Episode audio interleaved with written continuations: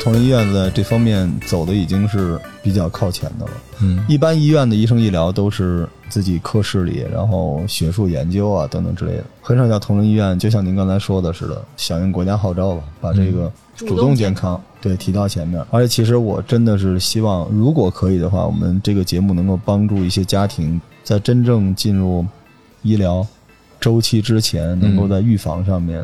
稍微投入一些精力，因为我觉得作为医生，您也会有那种感受吧？就其实这个病早点发现，可能就没那么大的事儿。特别可惜。然后我们特别希望也有机会能把这些预防的知识告诉更多的人。是，欢迎各位收听啊！这期的《淘宝玩家最燃生活攻略》，我们在耕读书社的耕读小二楼，啊，非常荣幸的继续请来了北京同仁医院老年医学科周主任，欢迎您，周主任。周主任好。好，大家好，很高兴能有这个机会和大家一起来聊一聊关于骨质疏松这回事儿。嗯，然后，骨质疏松是被认为是一种静悄悄的流行病。嗯嗯我们的骨骼呢，其实有三种功能，第一就是支撑，把我们人体支撑起来；第二个就是保护的功能，也就是说，我们的这个胸腔的一些脏器啊，腹腔的一些重要的柔软的脏器被包在胸廓和骨盆里，被保护的好好的。第三个功能就是运动的功能，通过肌肉牵拉骨骼，我们完成各种各样的大小的动作。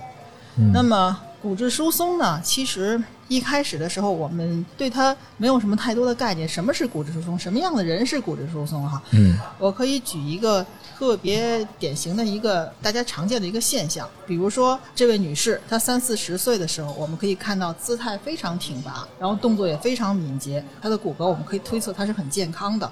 慢慢的，等到了五六十岁，就看她背有点驼了。腿有点弯了，腰有点弯了，这时候走道就开始觉得姿势有点不太对，怎么好像有点蹒跚似的。这时候我们可以看到推断他的骨骼功能出了一定的问题。接着再到了六七十岁、七十多岁的时候，有的老人你就可以看到他的背更驼了、更矮了，然后呢走路更不稳，他开始拄拐棍儿。再后来呢，就只能拄着一个助步器，就四个脚的那个助步器行走。嗯到最后呢，就是个子已经缩得很小了，全在轮椅里。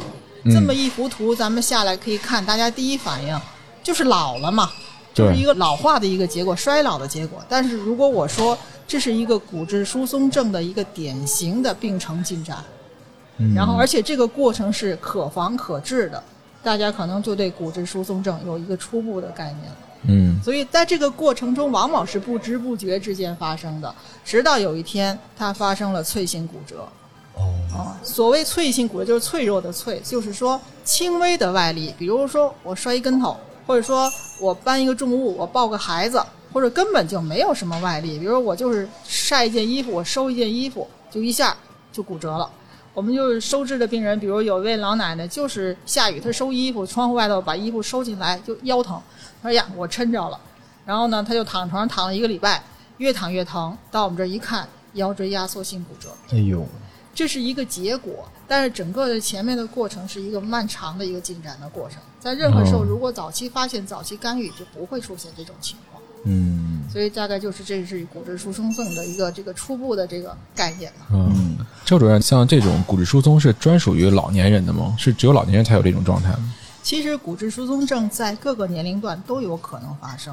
然后我们一般呢，从医学上把它分为两部分，一个原发性骨质疏松，就是说这是大部分的，嗯就是一部分是叫做绝经后女性，就绝经后女性五到十年之内，它就慢慢就出现了骨质疏松。嗯一种叫老年性骨质疏松，就是七十岁以上的老年人，包括男性，他发生的骨质疏松；还有一种叫特发性的骨质疏松，往往见于青少年，嗯这是原发的。哦然后呢，还有一些继发的骨质疏松，就是有明确疾病导致的，比如说甲亢、嗯甲状旁腺功能亢进、皮质醇增多症、性腺功能减退，甚至类风湿、类风湿性关节炎呀、什么胃肠道疾病啊、血液疾病都可以导致骨质疏松。嗯那这个骨质疏松的最后如果不处理它，结果就是骨折哈。对，骨质疏松呢，它有个外号啊，叫 “silence killer”，寂静的杀手。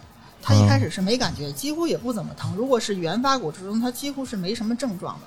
然后就可以看到身高慢慢变矮，有时候步态也不行了，体型也改变了，直到发生一次骨折，一次轻微外力就发生的骨折。最常见的，比如说手，我摔倒了，往前一趴，腕部的骨折。第二，我做了个屁股墩儿，然后一屁股坐地上，腰椎的、胸椎的压缩性骨折。第三就是侧倒，这是最严重的，叫做髋部的骨折，咱们大腿哦根部髋部的骨折，这是骨质疏松里最严重的并发症。一旦发生，百分之二十的人会在一年内死亡。啊啊，髋部骨折，哦因为什么？他不得不长时间的卧床，哦特别是老年人卧床以后导致的，比如说肺部感染，然后褥疮、尿路感染、心衰，各种脏器功能的衰竭都会发生。然后百分之三十的人呢，他就永久性的残疾，百分之四十人就不能再独立行走，然后百分之八十人呢，至少要丧失一项独立的活动能力。所以说，哦髋部骨折是咱们骨质疏松症最严重的这个并发症。哇，这么可怕，对所以老年人不能摔跟头嘛，嗯，一摔那块儿就容易折了。对。那像骨质疏松对于老年人来讲，这个是可以避免的，是吧？通是可以治疗，首先可以预防的。从咱们青少年时期就要开始预防，然后中年时期怎么保持，到了绝经，老年时期怎么让骨量流失减慢，都是一系列的。我们的骨骼健康需要我们终生的维护。嗯，最后，如果我骨骼很健康的话，我就摔跟头，我也不会发生骨折，或者说我骨骼很健康，我根本就不容易摔跟头。嗯，嗯，因为我小时候是这样，案例又来了，反正每期我基本上都会贡献案例。我是三年级之前，就是九岁之前，一共是两次骨折，一次骨裂，所以我小时候给自个儿定义就是我就是骨质疏松。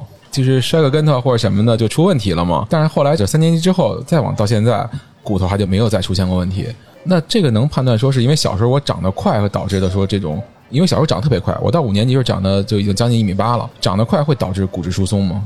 长得快呢，不会导致骨质疏松的，说明你的骨骼还是比较健康，要不然它不会长那么高那么快。但是呢，长得快，你同时还是需要大量的这个钙剂啊、维生素 D 作为骨营养素。嗯，我就想知道你那两次骨折是怎么发生的？我两次啊，一共是算是两次半吧。那半次的那个是骨裂，那是从那个爬煤堆从煤堆上摔下来了，就是很高的地方摔下来。摔下来他就一路滚下来，应该是把那个腿骨给硌了一下。嗯嗯拍片子上有比较强的骨裂。嗯，然后还有两次呢，是属于打篮球的时候追跑打闹，就是那种跑着玩儿冲击，冲击摔倒。你怎么打篮球受这么多伤啊？你说，我篮球斗的都是职业的伤。打的都什么球啊？你这人，这真是一个直接的身体的对抗哈。我直接身体跟地面对抗。所以说呢，康老师的这两次骨折，首先肯定不是骨质疏松性骨折。哦我们来判断，就是骨质疏松性骨折或者称为脆性骨折，一定是它这种骨折是由于暴力的，还是非暴力的，或者轻微外力引起的损伤。你这个明显是一个从高高的煤堆上会被人很重的撞击，嗯这是一个很明显的一个暴力的骨折。嗯然后呢，骨质疏松骨折就是我做个屁股墩儿，嗯我就是在一人高的位置，就是我自己摔一跟头，不是从高处掉下来的，嗯。或者说我只是搬了个重物，就那种以前我年轻时候肯定不会骨折，我现在骨折了的，这才叫做骨质疏松。但是对于我们青少年，其实还是要提醒一下，咱们是不是比如说到了绝经以后，男性进入老年以后发生骨质疏松症呢？决定于咱们两个因素啊，一个是峰值骨量，就是一个人呢骨头得慢慢攒，从小的时候慢慢长嘛，慢到三四十岁的时候，我们就达到了自己这辈子的峰值骨量，我的骨头就这么多了。嗯然后呢，这种峰值骨量攒得那么高，是决定于咱们小的时候的营养，我的钙剂的补充，我的维生素 D 是不是充足，然后我的运动是不是充分？因为我们必须靠肌肉的不断的牵拉我们的骨骼，骨骼在不断的强健。嗯然后呢，这些习惯才能够保证我们尽量到我们三十岁、四十岁的时候达到一个尽量像攒钱一样，我尽量攒多一点儿。然后接着到四十岁和五十岁之间的时候，我们要尽量的保持我们的骨量，那就要求我们的生活习惯，比如我们到了青年工作以后，中年期的时候，我是不是久坐不动？嗯。我不爱运动了，我不爱晒太阳了，因为维生素 D 不足，或者女孩子我要减肥，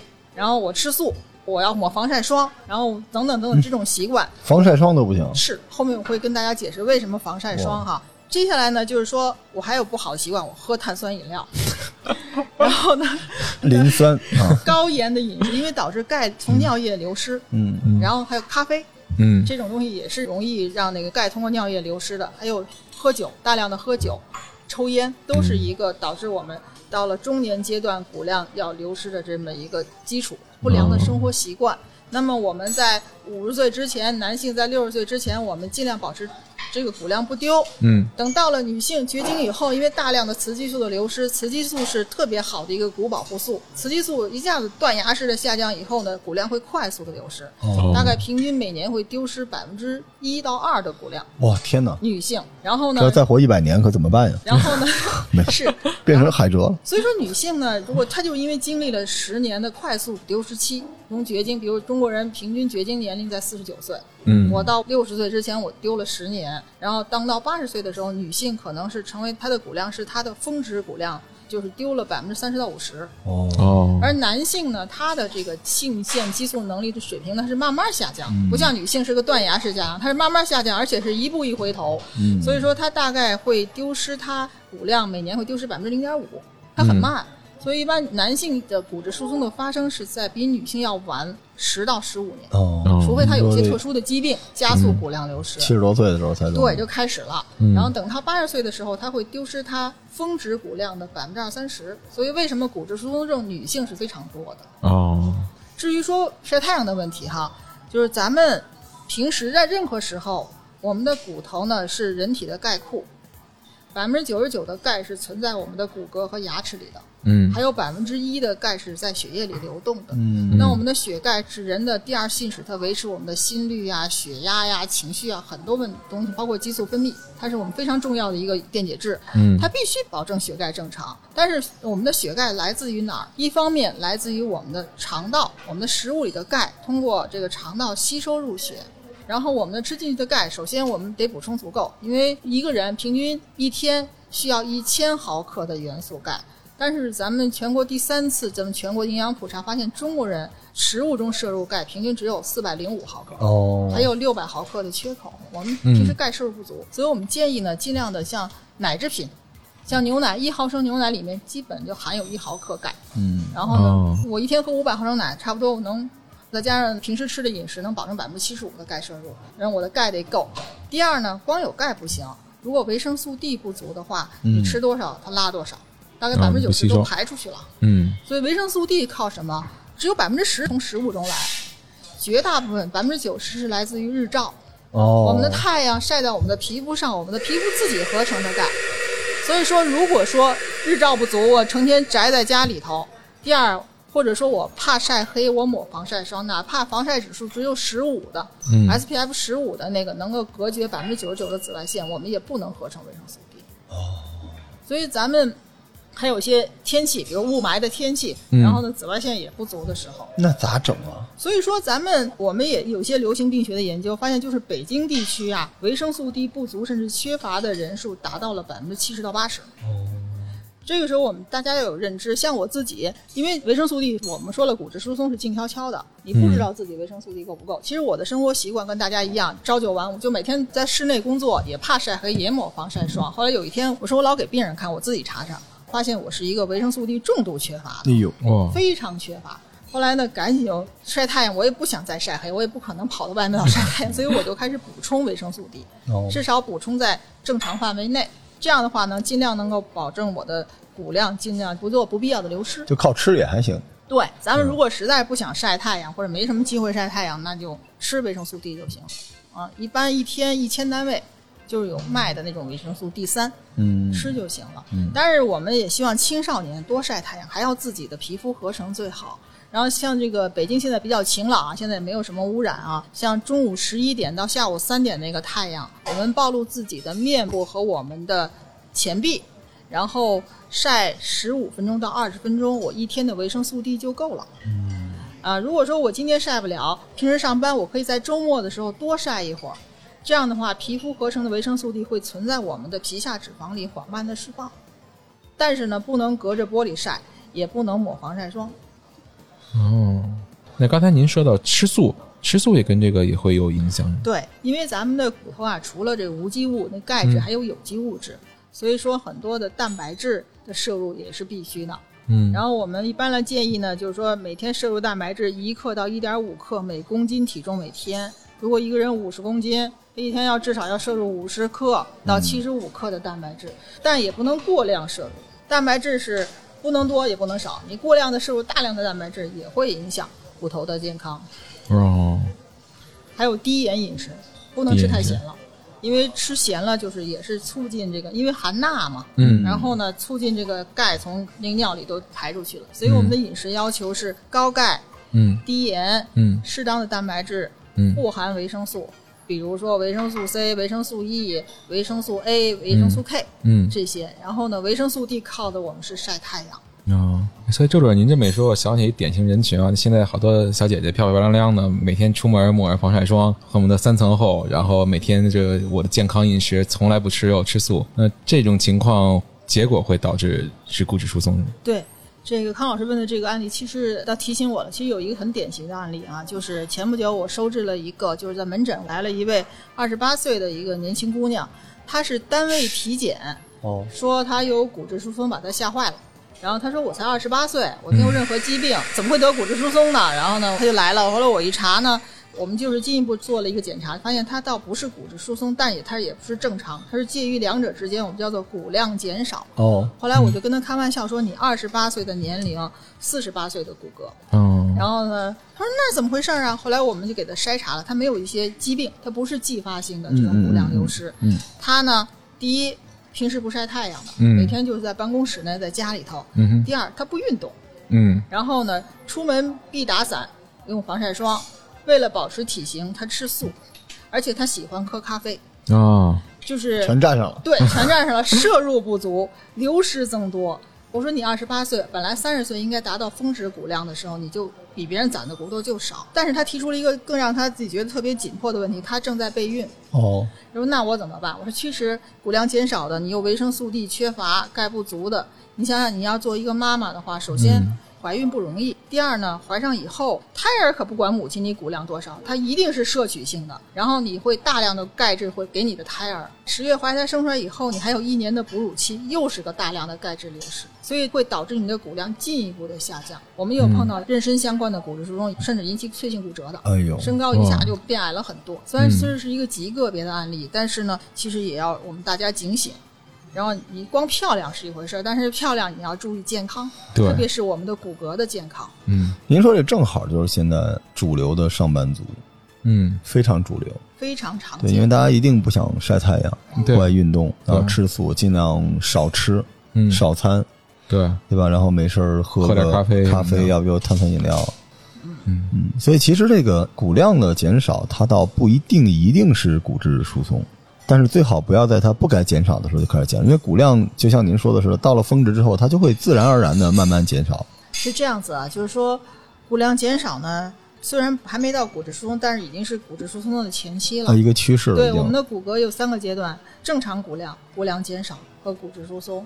目前呢，中国已经是全球骨质疏松人数最多的，已经在二零一零年前的统计就已经达到七千万左右了。哎，那么骨量减少人群达到二点一个亿，哦这就是一个冰山的一角啊，就是告诉我们骨骼不健康的人数有多么的庞大。然后我们发现呢，就是说发生脆性骨折的，除了骨质疏松症的患者，还有很大一部分是来自于骨量减少的人群，并不是说我骨量减少我就是安全的。如果发生一次跌倒，它照样也骨折。因为只不过是我们就人为的这么一个划分，但是发生骨折的风险其实也不会减少很多。嗯就是他年轻的时候没攒够。嗯其实这个逻辑就是说，你年轻的时候尽量该摄取的东西都有，然后你嗯攒的这个资本是吧，家底儿越厚，你后边即便下降，每年这百分之零点五、百分之一，你也有的消耗。对，所以没事儿应该出去晒晒太阳，充充电哈。呃，维生素嘛，维生素 D，嗯就是你没事儿也吃着呗，对吧？对，如果说我们不能晒够太阳的话呢，可以有意识的补充一些维生素 D，嗯作为一种营养素。嗯，嗯，嗯，这个我觉得还是挺吓人的，silence killer。是啊对，但是这个去医院检查，因为我知道很多检查是都有一个骨密度检查，嗯但是好像很少有人专门为了这个去趟医院检查，一般都在体检里边塞这么一个东西啊。对，就是说像体检吧，就是咱们一般是做这超声的。嗯查脚后跟儿啊、手指头啊、嗯手掌、手腕啊，这是作为一种普通的筛查。如果筛查出怀疑你有骨质疏松或者说骨量减少的话，就进一步到医院来。我们一般要做这 X 线的，叫 DEXA 法，然后是目前世卫组织的一个全球的统一的标准。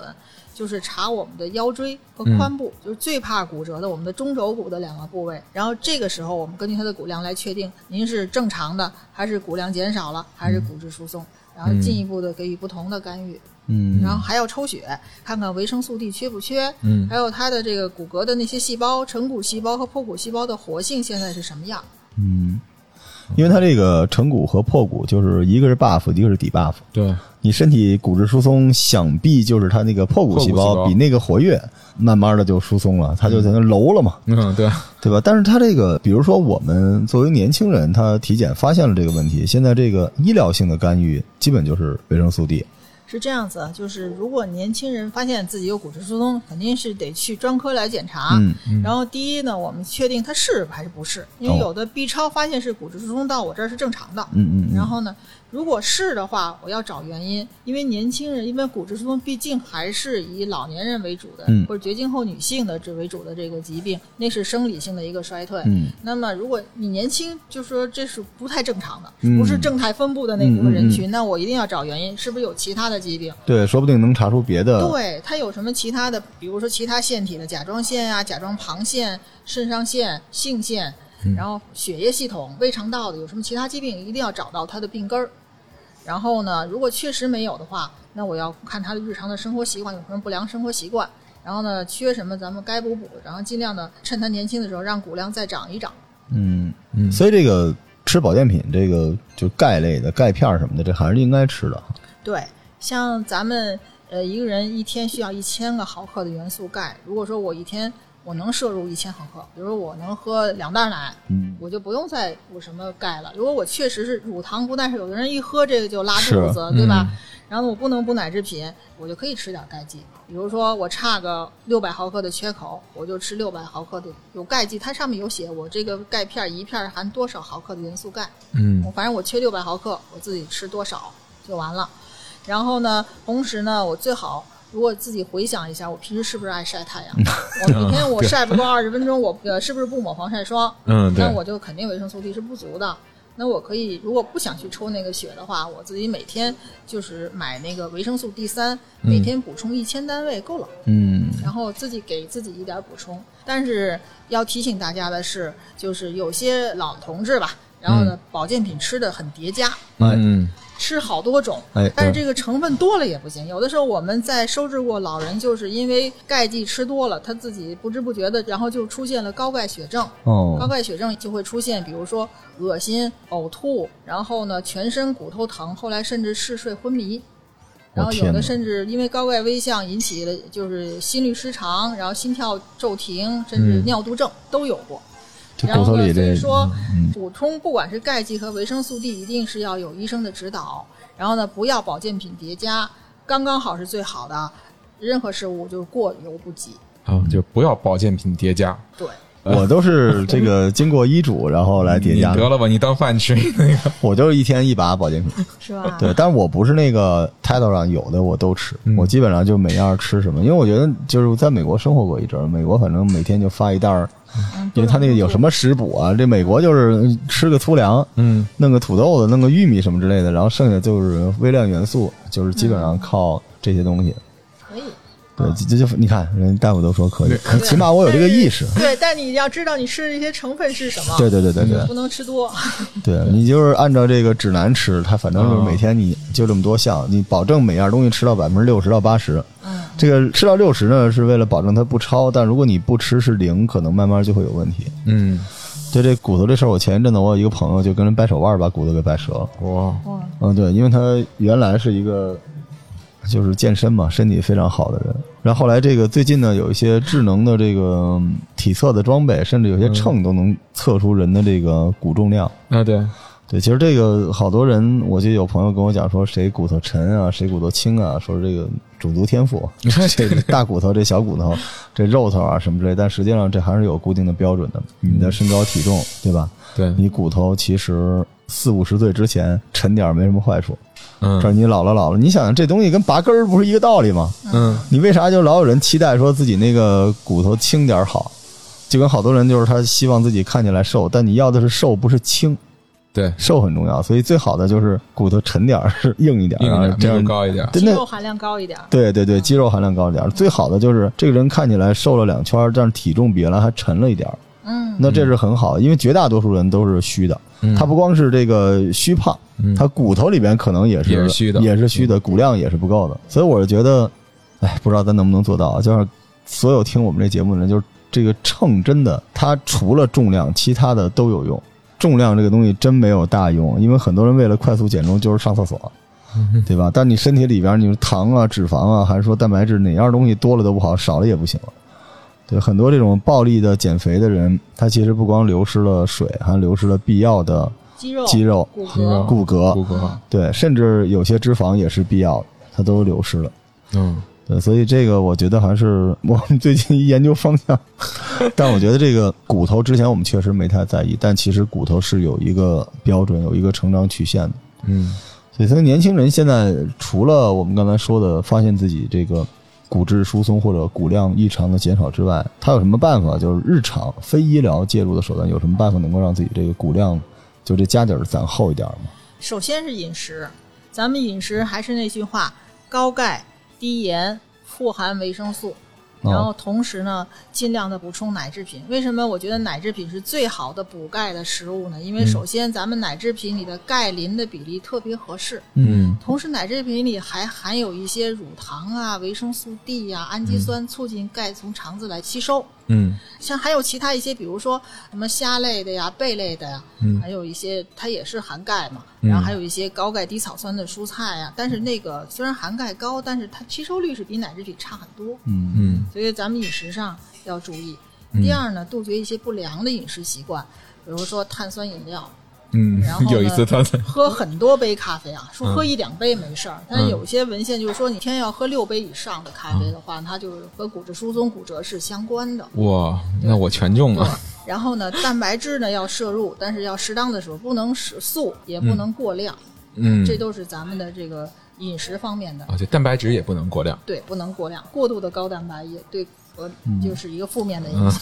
它这个我替可乐说一句啊，这个碳酸饮料呢，实际上它里边含这磷呢，就一听可乐的含的磷还没有一百毫升的牛奶里面的磷多。嗯但是为什么还是喝牛奶呢？因为牛奶除了磷，它大量还补钙，嗯它那个磷对于钙的负面效应远远低于它那里边富含的钙。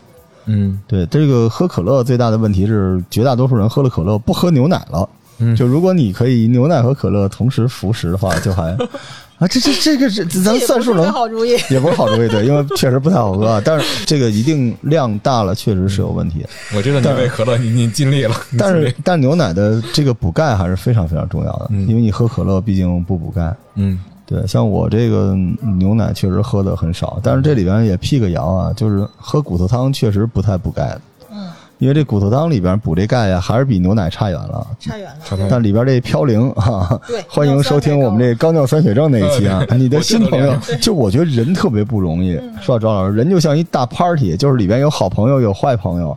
然后你有时候你点上一盏灯，然后把门一开，大家快来吧，好的来了，坏的也来了。嗯而且他们都在同一个房间里面。嗯你觉得好喝的东西，最后那个高尿酸血症来，嘌呤来了，说哎你你这地儿你叫我了吗？没有啊，没叫你，那我也来了。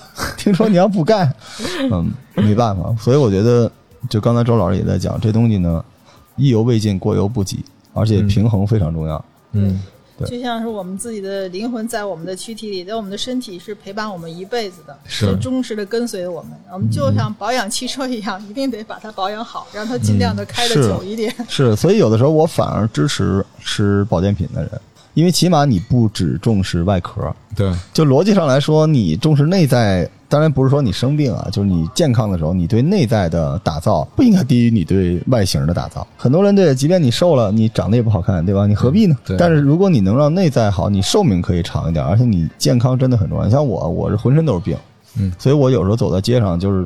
特别羡慕那个百无聊赖的年轻人在路边蹲着，我就看看他那腿，看看那手，看看那脖子，嗯我说哎呦，这人血液真好，是吧？这个你看这筋膜也不错，就一个个都是那个半解剖状态，我看他们我都好羡慕。我觉得我现在有那么多，样子，您知道，就是我有那么多要做的事情，但是我这身体不允许。就你到一定年纪，可能刚好是你要出成绩的时候，你的身体就各种信号给你，它特别打击人。嗯但实际上，你早年间稍微重视一点儿。就我觉得中国好像在我小的时候，八十年代初，就是特别号召大家喝牛奶。对，最后阻断牛奶这件事情呢，是有出现了大量的饮料，因为饮料比牛奶好喝。嗯对，对，而且还有江湖传闻说喝冻牛奶会拉肚子，而人又喜欢喝凉的，人都是向下兼容的嘛。嗯所以其实家家户户好像对牛奶的需求，就不像原来，原来不都得订牛奶？嗯，但牛奶真的是钙是骨头最好的朋友。对，对，所以大家就是千万别一天到晚说想弄点大骨头汤吸个骨髓，你那个、嗯你那个嘌呤在前头呢胆固，醇，对你高尿酸血症的小伙伴儿，对对，就是排了一百个高尿酸血症的朋友，最后一个才是钙。嗯对啊，一说那骨头汤奶白奶白的，那白的都是脂肪。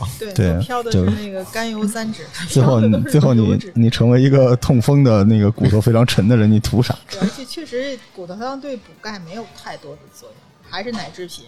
然后如果说我是喝牛奶确实拉肚子，可以喝酸奶，哎，可以吃奶酪，嗯反正奶制品有很多种。对嗯，你看内蒙古的同学们笑了啊！这个你像真的人家身体就是好嘛，人从马上摔下来啥事都没有，七十岁还骑马呢，倒骑马。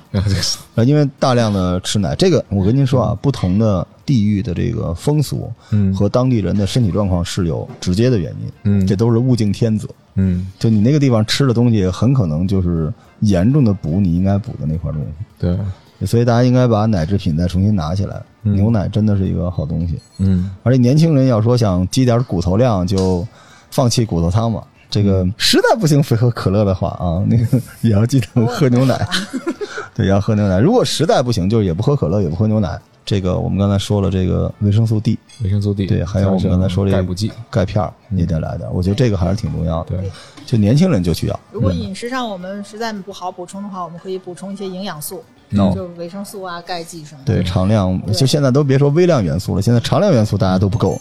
就那天我们，您知道我是一个医疗公司的人，就我们大家在一起看一个健康的人一天有多不健康，然后我们就发现这个以后就没什么常量微量了，常量元素大家都是吧？因为我们原来这个。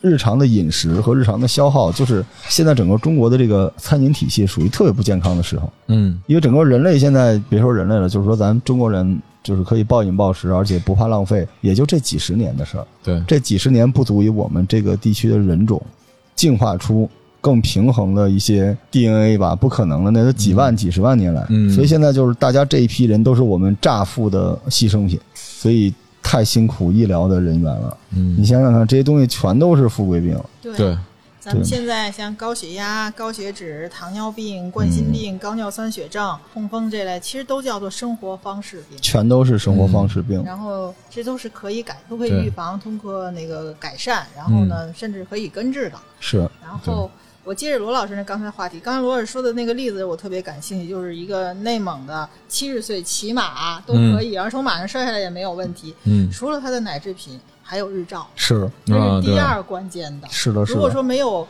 充分的维生素 D，我们补充的钙剂也会排出去，也随着肠道排出去，不能吸收到血里头。嗯然后咱们的日照呢，一定要充足。如果说我实在不想晒，或者紫外线过敏，或者我不愿意晒黑的话，那就补充维生素 D。嗯比如说一天八百到一千二百单位嗯就可以了，维生素 D 三就行。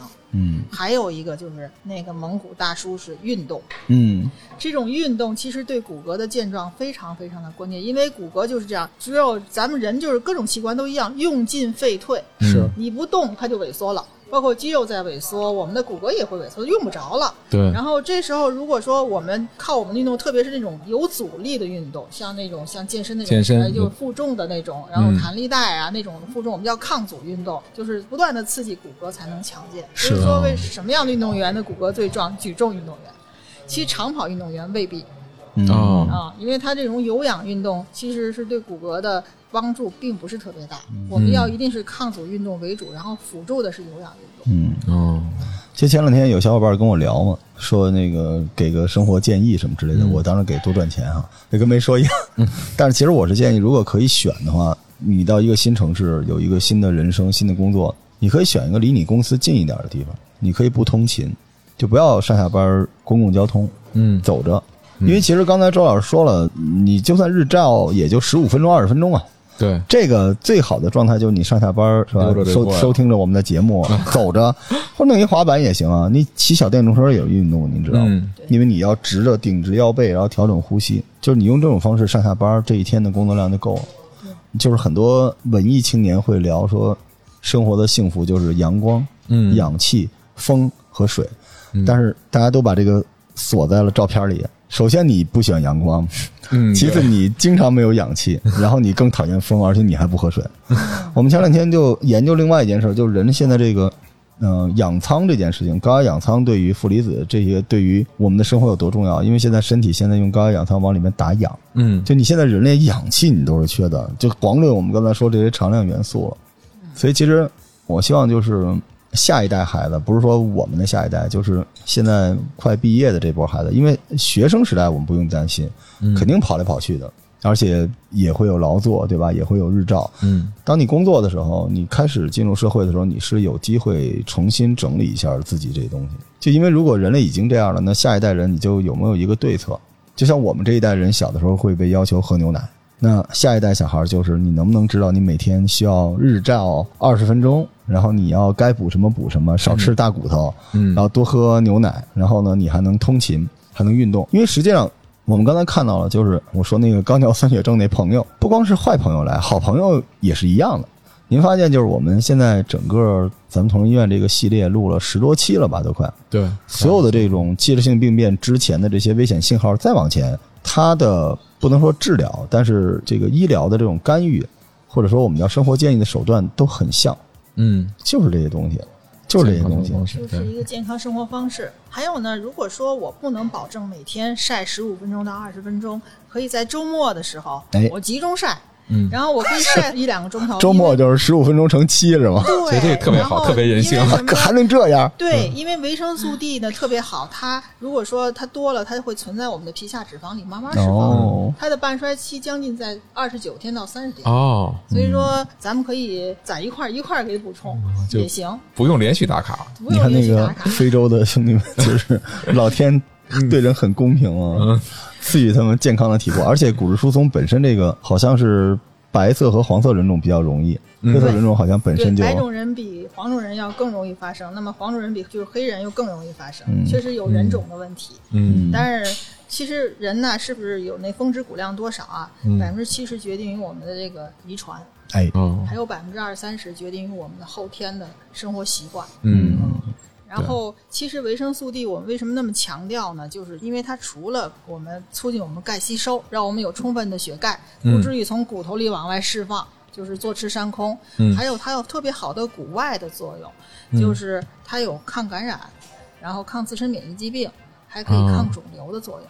哦，因为维生素 D 是怎么发现的？就是在十七世纪的时候，欧洲工业革命、嗯那时候就是空气污染特别严重。嗯在多少年以后呢，就出现了一大批佝偻病的孩子，就是嗯骨痛啊、骨骼畸形啊那种找不着原因。后来发现呢，通过阳光、通过晒太阳或者吃鱼肝油能够治疗这些疾病。然后就就又发现了这种晒太阳还可以治疗牛皮癣，牛皮癣是一种自身免疫性疾病，然后同时还能治疗肺结核，这这肺结核是一种感染性疾病。最后发现了原来是维生素 D。所以我们的维生素 D 呢，除了骨骼本身的作用之外，它还有骨外的效应。嗯，希望将来有一天能够专门做期专辑，就致敬一下维生素。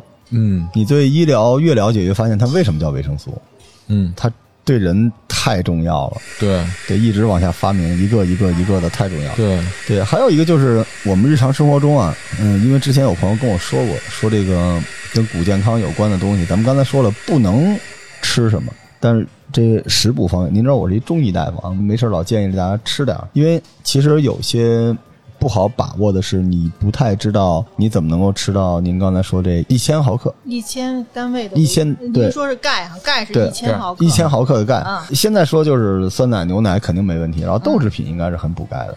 豆制品里头含有钙，但是它这个吸收不行。嗯如果要像用食物来补钙的话，豆制品呀、还有一些像这个紫皮洋葱啊，还有油菜呀、芹菜呀，它都是高钙低草酸的。嗯因为高钙高草酸也不行，容易形成结石，对吧？是这些蔬菜呢，是只是奶制品的一种补充，因为它不容易吸收。咱也不能大量的吃，你吃好多豆制品和喝喝五百毫升奶那是不一样的。对，如果你实在不爱吃这东西呢，这个奶制品还有一个方向啊，就比如说一个芝士，啊，对啊，这个好奶酪嘛是吧奶酪奶酪可以的，嗯，嗯，冰激凌，冰激凌可以。你看我多费心啊，为了让中医这帮奶酪可以哈。好，还剩一奶酪。这期节目酸奶、奶酪，这个碳酸饮料算死里逃生了，就是但是少吃啊，碳酸饮料必须要先喝奶，喝完奶再喝碳酸饮料。科尔必斯就是这么来的。哦，对啊对对，奶加碳酸饮料，嗯，图什么呢？这跟拿铁一样是吧？咖啡也可以喝，对对对对是在碳酸饮料里加奶，还是奶里加碳酸饮料？那绝对不一样。对对对，主要是奶，主要是奶。但如果就一般一天能够保证喝这么一杯牛奶的话，基本这钙差不多了吧？您看啊，就是说咱们可以换算，就是一毫升牛奶含一毫克元素钙。OK，嗯如果我喝一千克哦牛奶就够了。那得一升牛奶对一升对，如果说我只能喝七百五十毫升，那占百分之七十，剩下的我靠食物中也差不多补齐了。嗯如果说我只能喝三百毫升牛奶，你可能就差一点。哦。然后比如说我自己算算，大概我一天能摄入五六百毫克的钙元素的话，那我还差四百毫克的缺口。嗯然后我很担心我骨质疏松的问题，然后可以补充一些钙剂、嗯钙片儿就行。嗯来来块奶酪啊，啊，就如果血糖没有问题的话，就是放弃热量，可以嗯来这个。所以你看食补，它真的因为人本身在原来就靠吃的东西来补气，就这是一个自然选择。所以实际上大家千万别觉得吃东西补这个东西看起来特中医、特别那个民间偏方，其实不是的。嗯正常的情况下，你通过进食能够补这些东西，就跟刚才周老师说，通过光合作用来补这个，其实是更好的。对，很形象，光合作用。对，嗯就是希望大家能够管住自己的这个吃的东西。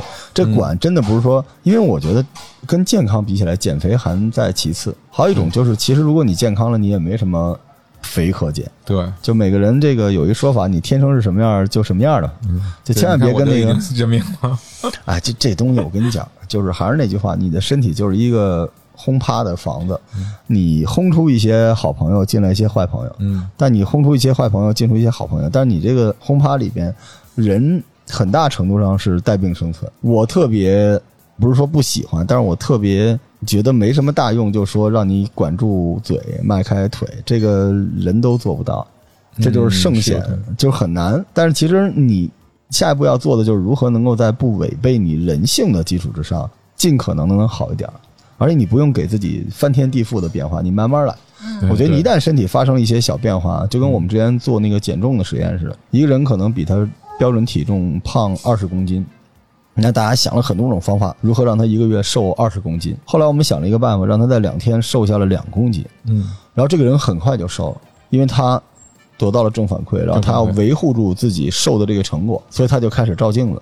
然后照镜的同时，他就开始买比自己 size 小一号的衣服，然后因此他主动的去对他在这件事情里边，不是被自己的那个标准体重鞭挞和蹂躏，而是他感受到了希望，他觉得是自己的事情。所以其实我觉得，就大家无论是我们说减重啊，还是补钙啊等等这东西，也别当个任务，因为你身体其实是你自己的好朋友，嗯，你就拿它当做你养的狗，你养的猫。哎，很多人对自己养的狗和猫都比对自己好，这啥逻辑吗？这就是当做我们住的房子，跟着我一辈子，我得给它加固了。对，就是你不在乎它不行的，因为这个东西呢，绝对就是你投入多少，将来就能收获多少对。它跟你存的钱似的。你像我现在这个岁数，我我这个衣食无忧了，但是我很后悔年轻的时候好多，当时那个时候也没这个条件嘛。而且我觉得人类普遍是讳疾忌医，嗯就是他觉得自己能扛，就是我只要没倒下，我就不要去医院。所以到最后，医院门口排着队的全是已经倒下了的，就是他最后那个弦儿已经断了，他才过来。对，而且尤其像您说这 silence killer，所以 killer 不吓人，因为 killer 的时候你已经没得选了，对吧、嗯 s i l e n c e 太吓人了。是，对，而这个我们同仁医院从一开始做到现在，无论是心肝脾胃肾，嗯还是我们今天聊的这钙，嗯哪个其实不是 silence 呀？嗯对，都是从量变到质变的一个过程。对，对真的要质变了，它就回不去了。回不去。嗯对医疗的可怕之处就是在于它不可逆。对很多人都觉得跟录节目似的，咱商量着来。我这那我能不能？不可能的。你真到那个时候，你只能说降低你的损耗，就跟治这痛风似的，我也没办法了呀，对吧？嗯我只能让你不疼。但是我也治不了。你以后永远就是吃东西的时候就跟一科学家似的，哎，这块儿这个这个我不能吃啊，这个我不能吃，这个我可以来点儿，那你图啥？现在痛风还是能根治的，已经可以了我们医生啊，研究成果就发现，如果我们把尿酸啊，如果已经有痛风的那些患者，我们把尿酸持续的降到三百六哦，以下，然后平均十三个月，然后嗯因为痛风它有好处，它那个痛风石是可以对溶的，对，然后呢，让它尽量的降，甚至最好能降到三百以下。然后如果保持一年，它原来在关节、肾脏里的那些石头是能融回去的，哦，就可以根治了。哎呦，所以说，任何事情，我觉得有些是非常好，它能够往回走。嗯像有些疾病，比如说像骨质疏松症啊，咱们也有办法治疗。嗯然后，如果真有骨质疏松症的患者，我们可以用一些药物让它一点点往上涨，但是这个涨是非常缓慢的过程。然后，要是往下降的是非常快的，所以还是以预防为主。实在已经发生骨质疏松、骨折的话，一定要去治疗，否则的话，发生再次骨折的风险是非常高的。嗯，这个尤其是年轻人还好，年轻人骨质疏松会影响长个儿什么的吗？呃，肯定会影响长个儿，然后呢，也主要是影响，比如说未来你的那个呃身体的这个姿态，对，你的运动的这种能力啊、什么的都会影响。哎，我小的时候该我了吧？啊就该你了你看咱俩你从煤堆上摔下来，嗯我那时候那个人家体校嗯到我们那儿测量，我骨龄是两米零八。哦，我小学的时候说你将来应该能打篮球，然后我当时信了，我小学就去打篮球，然后骨折了，双腿骨折，那是为什么？就是打球的时候摔了，哦，就跳起来，然后小孩儿那时候下手没轻没重的，然后那小孩就钻了我一下，我整个就飞起来，对，那很重，就是双双膝落地那种特别标准的，咔嚓一下子，然后后来就不长个了，这跟这会有关系吗？要说不长个儿倒不至于，因为除非骨垢因此而闭合，我觉得应该可啊能，性偏小、那我白熬讹了人家好几年 好吃的。啊，你还讹上了我这中国国家队少了我一个大前锋，嗯，但是这个确实跟长个儿也有关系哈。对，肯定会那个营养不良的孩子，咱们以前的国人的身高肯定比现在矮得多，嗯那一定是跟营养相关的。嗯，然后现在国人现在的身高已经在亚洲第一了，嗯那是还是跟咱们的生活水平有直接的相关性。牛牛奶是非常重要的，嗯小孩子一定要喝牛奶，蛋白质的摄入啊，什么营养素入啊，运动。运动。嗯，然后如果是老年人呢，就我们现在说说老年人，除了前面说的啊，饮食啊、日照啊，适当的运动也要适当的运动。嗯嗯，适当还有一个最关键的一点就是预防跌倒，哦，老年人是要怕摔倒。嗯。然后我们经常说，我们的老人呢，接触了很多咱们高龄的老人啊，咱们有冠心病、高血压、糖尿病啊、肾病啊、哮喘啊什么，我们把他的各个脏器的指标维持的好好的。嗯，到了八十岁的时候，他基本生活还是自理的，生活质量很好，对，但是一个跟头就卧床了。啊，然后这个我们发现跌倒，然后是老年人这个失能、嗯。残障、嗯。寿命缩短和医疗费用增加的一个重要点，非常可惜。所以我们老说八十岁以上的老人有两件事情要预防，嗯 第一个是肺炎，嗯因为我们的肺炎会引起老人死亡的。嗯嗯然后呢，嗯我们的病房的百分之三十是因为重症肺炎去世的老人。哎，然后，哦所以我们在这里我多说一句，这个主题外的哈，我们的六十岁以上老人，我们建议去打肺炎疫苗。哦，嗯就是说，现在北京市呢，以前是自费的，现在已经是可以，就是免费了。啊，然后打一针管五年，然然后五年以后再打第二针就可以了。嗯尽量的就预防这种肺炎，真好，二十三价的肺炎疫苗。真好，真好。嗯第二个要预防就是跌倒，嗯，就是这个是导致我们比如常年的维持着慢性病维持的很好，会出现突发的健康状况急转直下的重要的两个原因，就是跌倒。所以跌倒呢，我们第一百分之五十是摔在家里的，嗯像卧室，嗯然后呢，卫生间楼厨房梯间、嗯厨房。所以说，像现在老年人的那个日常活动的空间，我们尽量不要有地毯，孩子的玩具不要在地上，因为他看不清楚，嗯会绊倒啊，什么电话线呀、什么都尽量不要有什么障碍物，嗯。什么水渍啊什么的。然后呢，像卫生间呢，我们一般叫做就是适老化改造，嗯。适老龄化的改造，有扶手、扶手。有凳子、淋栏杆。浴的地方都都要准备好。嗯。关于跌倒就是另外一一篇那个注意事项了。嗯。然后我们还有做一些老年人跌倒风险的评估，嗯。因为跌倒有很多原因的，除了他的这个眼睛视力，还有耳朵我们的前庭功能，嗯前庭功能对。还有关节的本体感觉，嗯。然后还有我们的骨质疏松的问题，嗯。肌肉减少的问题，还有他认知，就是轻度认知功能障碍的问题，还有焦虑、抑郁的问题，就是焦虑、抑郁状态，他也会发生跌倒，然后引起他社交孤立，他越来越自己特别封闭的状况下也容易跌倒。嗯。还有家庭环境，嗯，然后呢，还有这个社会支持。我们叫做老年综合征的跌倒，就是有多重原因共同导致这么一个结果。跌倒才是杀手。嗯因为我之跌倒前在是最后的那一项。对，嗯之前是在全国老龄办工作过一阵子，然后当时我们的任务就是把全国的这个居家养老的那个数据调研上来，那里面就有非常吓人的数字，就是老年人身体急转直下，然后一直到去世，很多都是摔了一下，所以老年人居室做一些这种适老化改造还挺有必要的，就是嗯还有公共设施要对老年人友好。友好。对我觉得公共设施不能坑坑洼洼的，那个砖头嗯起来也不修，真是很多老人就这么绊倒在公共场所。就其实老年人现在生活场景已经基本就是自己的那个小区。嗯就如果我觉得嗯社区养老，尤其是很多这个比较知名的大社区，白天的时候院子里面就是老人和狗嘛，年轻人都出去，那社区里边物业嗯也要注意，老年人出门倒是少，就是如果你社区里边有的玩，老年人也不用出门。嗯有些老小区他没办法要绕这个地方转，那路边上一定要有一些这方面的东西。但有时候你做完养老，你才觉得，因为这时代还是进步了。嗯要是五六十年前，老人活不了这么老。嗯对，除非是那种有人伺候的老人，或者是预期寿命越来越长了。对是，就是我们整个人类都在探索，就是怎么去 battle 死神嘛。但是核心是不明显降低生活质量、嗯生活感受的前提之下去做。所以一方面，老年人自己他能为自己做的事情其实不多，就是年轻人下一代的对老年人的陪伴，然后包括我们刚才说到的物业改造等等，这些年好一些。嗯我之前做养老，中国最大的问题是不是说没有养老的产品？因为中国你可以学台湾，也可以学日本，嗯你学不了美国、欧洲、台湾、日本，你可以学。但是中国当年的大问题是没有买方市场，嗯对年轻人就没有额外的钱来处理这些事情。但现在好多了，而且我觉得现在你冷不丁聊的这个话题，回头一看，就这些年，我觉得有些公共场所的这个遗老改造已经还可以。嗯对，因为老年人到了最后，他是不会在养老院的，因为国家也是说以居家养老为核心，社区养老和公共养老为补充。因为老年人在养老院，他能看到的就是死亡，嗯就是自己的老伙伴一个一个的嗯去。但是当他和孩子在一起的时候，他能看到希望。而且老年人特别怕自己对这个社会没用了，所以他反而比任何一个时代都更有一种欲望要参与社会生活。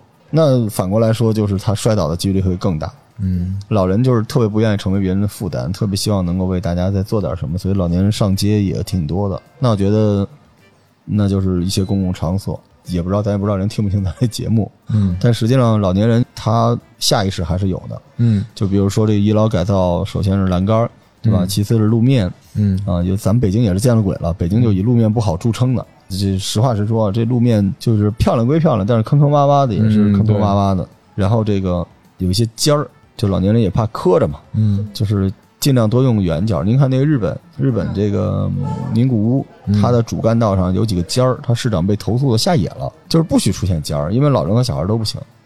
我之前做过特别无聊的调查，就宜家。宜家家居里边，就是在欧洲卖的最好的东西，在中国没人买，你知道什么吗？是防撞脚吗？对，嗯在中国没有人买防撞角，就大家都就是说啊，我们家没孩子，然后那个服务员问，那你们家有老人吗？还老人不用这个，就防撞角，几块钱的没人买。嗯我是觉得嗯大家也不一定非要呼唤那个宜老装修工程队儿啊，几个北京最大我都认识，可黑了啊，他们，嗯特别贵。那你买点那个撞角，在家里，对，就是给老年人清出一个通道，然后给他们一个他非常习惯的生活区域，对就非常习惯的生活区域，就哪怕是一个嗯健身设备。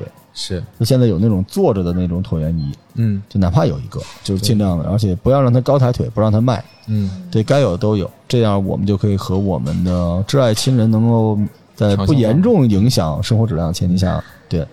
然后说回来，就是医疗不解决社会问题，对吧？一个节目也解决不了医疗问题啊。但我们在节目里面尝试有这些发声，就是希望每个家庭按照你想要的方式，能够多延续一些你们这健康生活。对所以其实补钙这件事情还挺重要的，但它不是瞎补。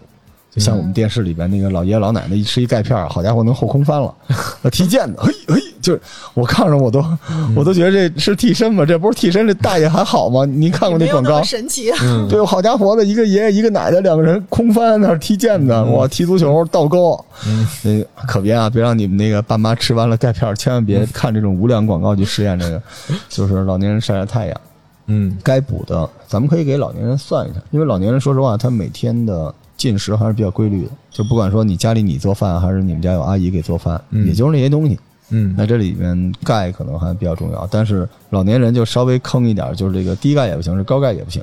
对，对它的肾功能是有要求的，不能对补多了。对，嗯这个所以大家还是，反正我觉得上上心，是吧？对，对，就尽量的上上心，而且这个如果出现问题，赶紧去医院。嗯现在这个老年人看这个健康公众号，已经是就是说六十岁以上的啊，嗯看这个健康有关的公众号、健康有关的视频，这个占到百分之六十了。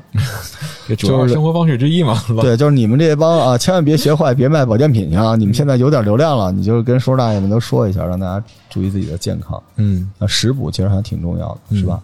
刚才回到老年人健康这个问题，正好刚才我跟那个周主任聊过，咱们老年科主要覆盖的内容，因为老年科确实是一个新兴的学科，对，之前是没有这个这个课。这样，周主任您再介绍一下，就是咱们老年科主要是面对人群肯定是老年，那什么样的人，老年人他能来看咱们老年科？呃，是老年科自然面对的是咱们老年患者，就嗯六十岁以上的患者。然后呢，像一般老年人的常见病、多发病，因为咱们老年人一些共同的特点就是老龄，嗯。然后共病、多重疾病，嗯嗯然后还有一些衰弱啊、失能啊、多重用药的问题。然后，如果您觉得呃身体不舒服啊、嗯。不管是你心血管啊、糖尿病啊、高血压呀、其实在我们老年科是能看的，那真好而且我们要关注他全身的其他系统的疾病，然后给他一个综合的方案。对，所以要求我们是第一，一定要老年的综合评估，多大岁数算老年？六十岁以上。OK 就是说发展中国家是六十岁以上，咱们国家算；发达国家六十五岁以上算老年。嗯所以咱们国家六十岁以上，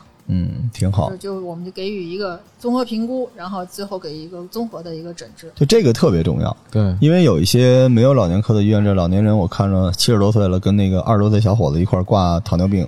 但是你说实话，这个并发症已经混合了，你出来只治一个是不行的嘛。嗯对，肯定有一个积累了最多案例、最多经验，然后给一个综合的治疗方式，对对吧？所以我说同仁医院是北京的守护神嘛。真的是这样。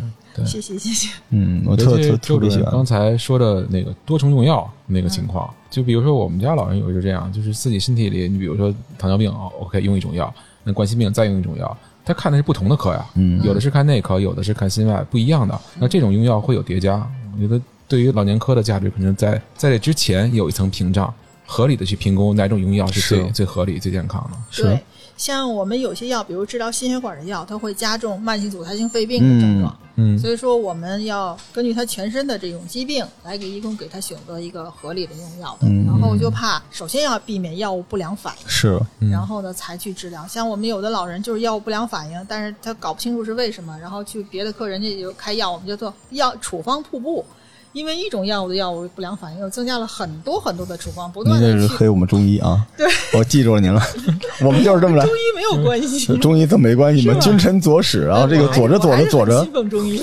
左着佐着就是七味药变成了四十九味，哦然后这个我说这个第四十八和第四十九呢，他说这个相乘相灭，我说那第四十六和四十七呢，哎相乘相灭，我说这你这个就是那个连连看嘛，那都相乘相灭，最后有用的是是那七味，我说那后边这个呢，嗯。陷入了沉默 啊，不不至于啊，不敢黑中医啊。现在虽然我是中医，我都不敢黑他们了，他们这这帮人太狠了。那这个处方互补是指的是西医啊，西医。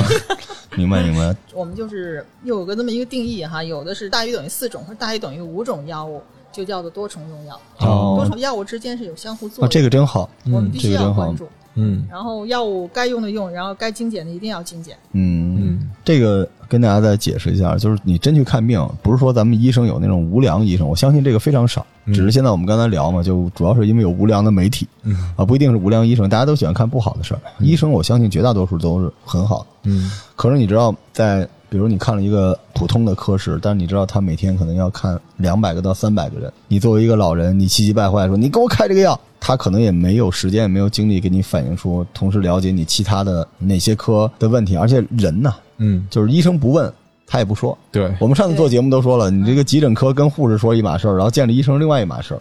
嗯，就是人一定，他即便没有那个夸大和歪曲事实的心，他也不一定说得清楚。对，所以在这种情况下，很多如果你没有这种老年病综合的这种科室的话，那怎么办呢？这非常非常的麻烦。嗯你知道，这南方稍微好点，南方有专门那种老年的医院，但是在北京有这种科室，我觉得对老年人来说，你能选这种还是选这种。但如果你去医院，如果他有这科室，可能医生也会提建议说你要不要去那个地方去看一眼。嗯对，但是这个我觉得非常非常重要，因为尤其你岁数大了，你不同的药之间它那个是药三分毒嘛，咱也不敢说三分毒，但是它那个副作用，它有可能是刚好对你这个另外一个合并的这个并发症有特别不好的效果的。嗯对你如果没有说清楚这件事儿，那医生怎么负这个责任呢？但是我们也要求医生呀，就是说要嗯充分了解医患沟通的技能。对说你采集病史的时候，能让患者把话该说的说出来。太难了。嗯，对你给他时间说，这特别重要，也是我们一直在作为一种职业技能在培训的。这当医生太难了，太难了。这还得学 FBI 这套东西，三分钟说清楚。问该问的问清楚，同时你把你告知的让人家听得明白，要用非专业术语让患者听得明白，这是一种职业技能。反正、嗯，真的，陷入了沉思。嗯，嗯，不过好在至少在北京的老年人吧是有福的。对，但是即便如此，我们也不能帮忙挂号。嗯您那儿那号好挂吗？嗯、我们是每周一、周二、周三、周四的下午。我们是老年医学科，就是在呃京医通和幺幺四都能挂到挂到，都能挂到啊，。那行咱们同仁医院的老年科之前是高干，是高干病房。哦。嗯，三零幺在忙什么？最近有一？定的干部保健的任务，现在呢就是面向咱们广大的老年朋友们。嗯，真好。我觉得这期节目对我们很多年轻人来说还挺有帮助的啊。一个是回家给你爸妈听，当然了，不是说非要吃药，嗯呃，别跌倒，嗯，就一定要极度的重视。就老年人身体跌倒，身体这个各方面指数下降百分之三四十是便宜的嗯啊，一定不要跌倒。然后呢，平时呢让老年人去补充一些东西，而咱们年轻人呢就别羡慕那个骨头轻的了，嗯那都楼了。好，我这多攒原点骨头，对，就嗯重点吧。我跟大家说，这个虽然跟这期关系不大，你要的是瘦和美对，和健康，不是轻。嗯轻啥用都没有，嗯，轻啥用都没有。对，钢筋铁骨管用。你看，你买万代那也是那个 MB 系列是吧？你卖的贵在哪儿呢？不就是那个金属骨架吗？都不知道他说什么了啊，吗？好吧，我听正事。嗯你这个你跟你媳妇儿回家说去吧，好吧？行，那就感谢各位收听啊，我们这个系列还在继续，然后希望大家能够把这个节目呢。因为毕竟我们也是请到了百忙之中，真的同仁医院的医生得多忙。跟周主任聊这个，当时我们跟呃刘老师、周主任我们聊，也是希望能够做一些医疗科普，能够帮上大家。万一能够帮到大家，我们就觉得这节目没白做。嗯但是你们心里也有点数哈。我们当然这么说了，你别就万一啊，你赶紧把这个节目发出去嘛，对吧？发给你，这是可能你们听的播客世界里边为数不多的能够发给你的老师、同学、父亲、母亲、爱人、孩子都可以听的节目，然后把这个。正念把这个同仁医院，或者说我们整个真正的医疗精神、医疗知识能够传递出去，让更多的家庭能够更健康，好吧？嗯好。行，那就这样，感谢周老师，嗯谢谢大家，感谢您谢大家的收听，谢谢谢谢各位。唐老师。谢谢，哎，感谢。同仁医院啊，拜拜。拜拜。拜拜。